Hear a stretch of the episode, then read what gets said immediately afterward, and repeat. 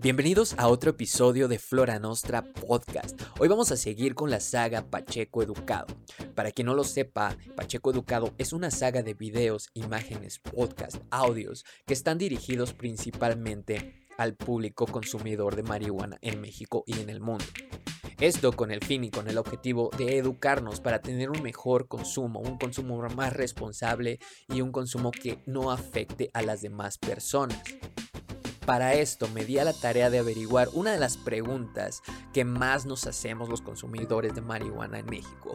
¿Por qué la marihuana está prohibida?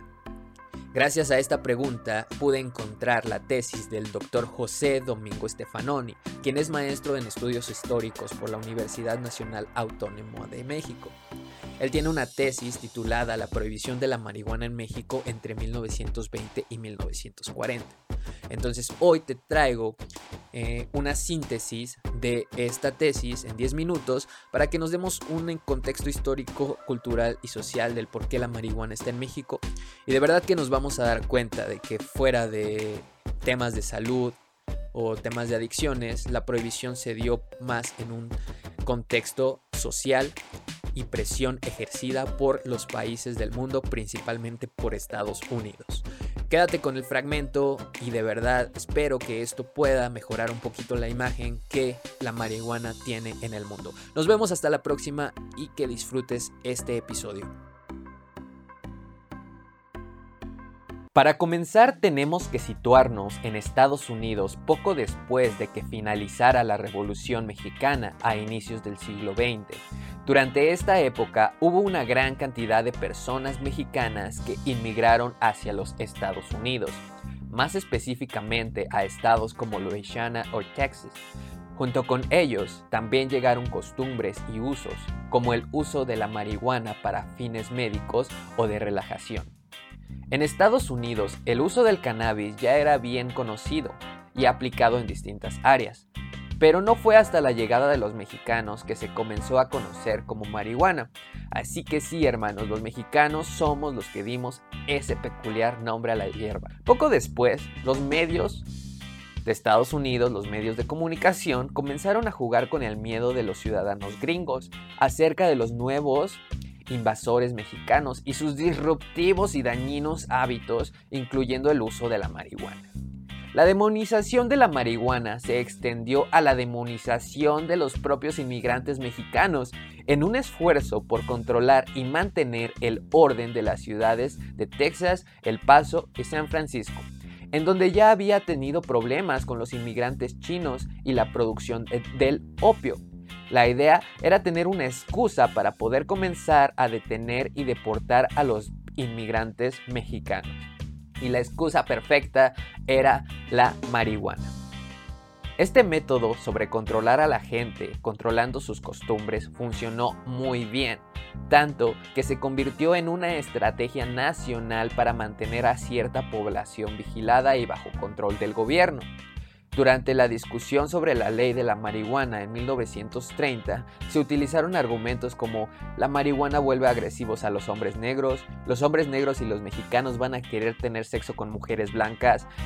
Esto fue lo que provocó la ley de la prohibición para el consumo y la venta de la marihuana en Estados Unidos a partir de 1937, posteriormente siendo impuesta a México pocos años después.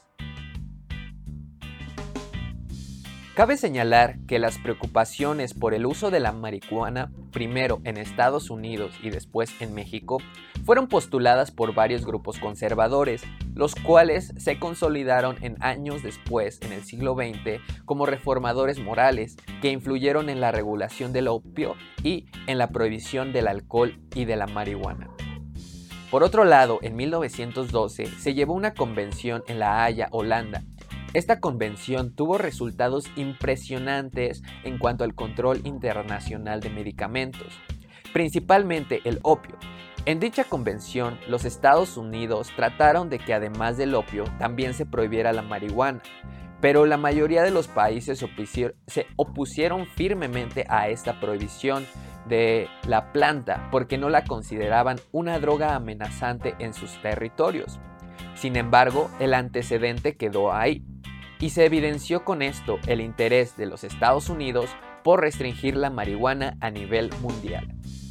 En este año, 1912, México era gobernado por Francisco I. Madero, y este inició formalmente ante el mundo su compromiso para controlar ciertas sustancias, pero debido a la gran inestabilidad del país en esos momentos, no fue hasta 10 años después cuando se notificaron y se ratificaron los compromisos hechos en Holanda en 1912.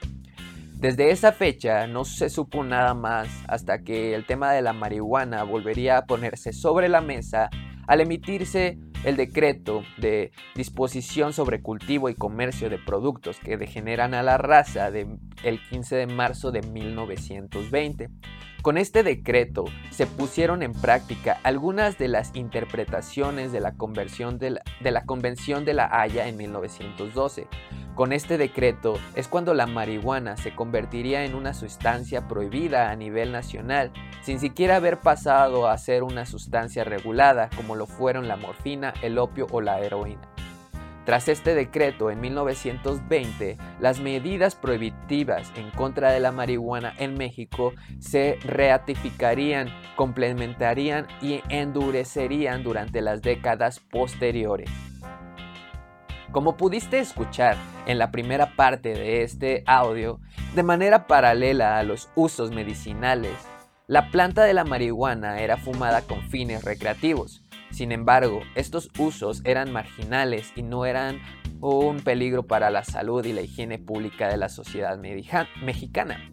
Y la razón puntual y el argumento concreto sobre el por qué las autoridades sanitarias decidieron prohibir la marihuana de manera tan repentina sin respetar sus usos medicinales sigue siendo una interrogante historiográfica. Por las características de su cultivo, la existencia en sí de la planta de la marihuana no parecía ser una preocupación primaria de los gobiernos que tutelaban los territorios en donde se cultivaba. Era difícil imaginar un sistema fiscal con el cual grabar el cultivo de esta planta. Sin embargo, el precio de la marihuana fue aumentando paulatinamente al prohibirse legalmente su comercio. El incremento en el precio se debía a los rasgos y las condiciones propias que implica el tráfico ilegal de cualquier objeto. Comenzarían entonces a crearse mafias y capitales económicos que no existían dentro del marco legal de la regulación. Ejemplos de esta dinámica prohibitivo-comercial se habían visto en el caso del opio en China y comenzaban a verse con la prohibición del alcohol en los Estados Unidos.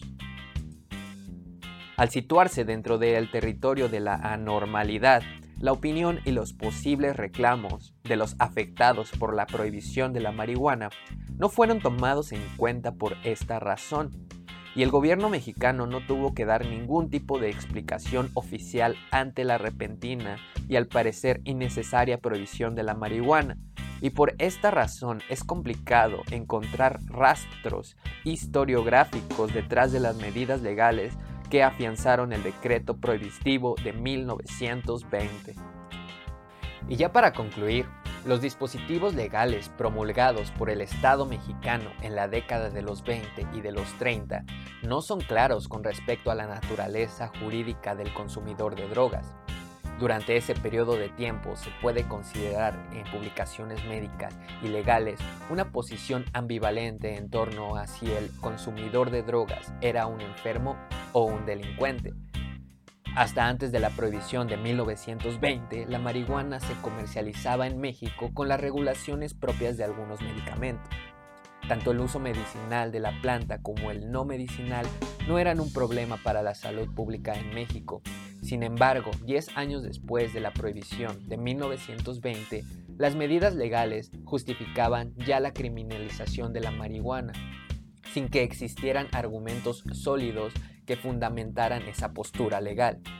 La falta de evidencia científica y de estudios serios con respecto a la marihuana y sus propiedades dañinas y adictivas en la década de los 20 dio pie a que la prensa escrita publicara una gran cantidad de notas con connotación negativa en relación a la planta.